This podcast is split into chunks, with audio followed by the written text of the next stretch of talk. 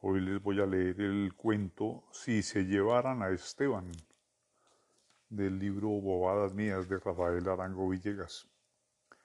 Yo no tengo miedo a la guerra, porque no le temo a la muerte. Mi Dios sabe que estoy listo a desocuparle su mundito a la primera ceñita que me haga. Si no me he ido antes de que él me haga la seña ha sido por no dejarlo sin cocinera, por darle tiempo a que me busque un reemplazo pero siempre mantengo debajo de la almohada el hábito de San Francisco, un par de alpargates nuevos y media libra de algodón en rama, y que echen para donde digan las señoras, cuanto menos tarde mejor. Tampoco le tengo miedo a los peruanos, esa gente es cobarde, no son sino escandalosos.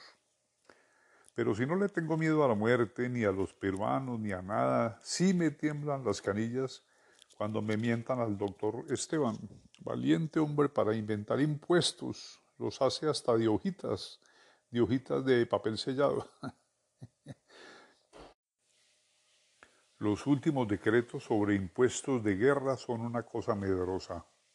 Hoy me puse a aplicárselos a mi sueldo y saqué en conclusión que si no logro que Esteban me haga alguna concepción, le voy a quedar de, debiendo plata al gobierno o me voy a tener que ir al Putumayo a que me mate una bala perdida o un zancudo extraviado.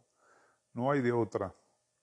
Les había prometido a las señoras quedarme aquí acompañándolas, pero ya no puedo. Siento mucho.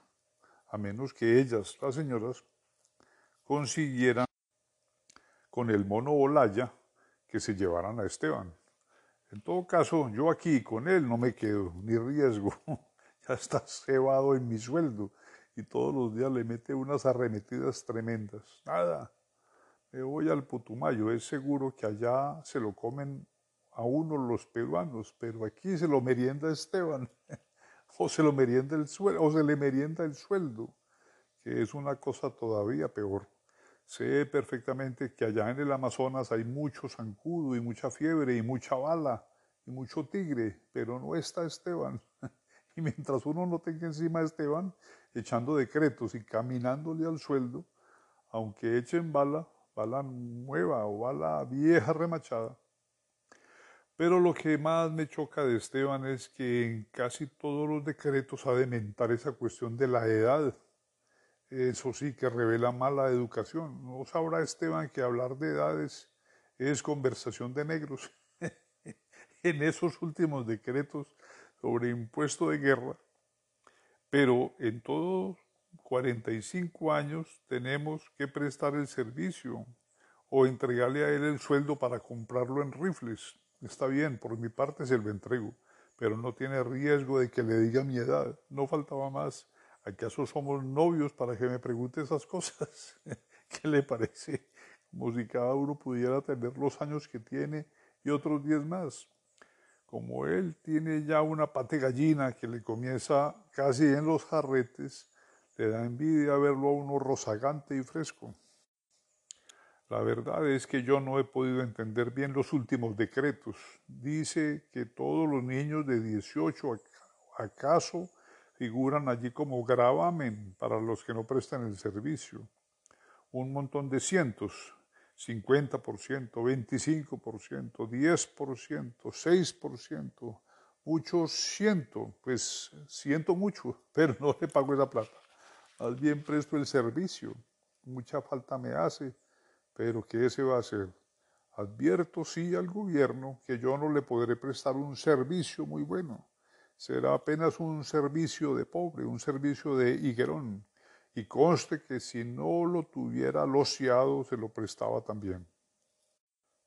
Pero como uno es tan pobre, dejo sí la constancia de que también eso es muy mala educación, porque esas cosas no se prestan, son muy reservadas, muy íntimas. Si Esteban insiste en que yo le preste mi servicio, se lo presto con mucho gusto, pero que me lo diga en secreto para que no se enteren las gentes porque si él no tiene vergüenza, yo sí la tengo.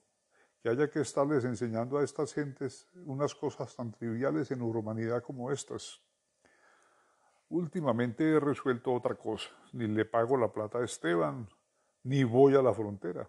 ¿Qué voy a hacer yo allá si no sirvo ya para nada? No me puedo tomar una fortaleza porque me cae muy mal. no me la aguanta el estómago.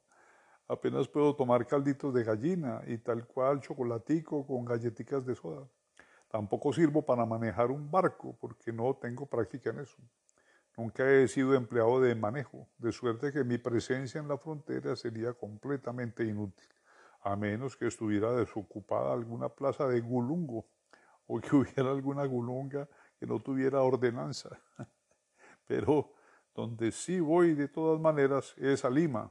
Ya tengo pensado un plan de ataque para tomar la ciudad. Mientras uno se toma el Palacio de Pizarro, yo me tomo el estanco, ¿les parece así? Enseguida pienso ir a Iquitos a preguntarse a las señoras, ya se les contuvieron las aspiraciones. Y de no, para ver si se les puede hacer algún remediecito, pobrecitas, uno con incontinencia de aspiraciones y sin quien le cocine una bebidita, le haga algún remediecito. Eh, papli. Eh, ¿Cómo nota esto? Es también de la época de la guerra contra el Perú.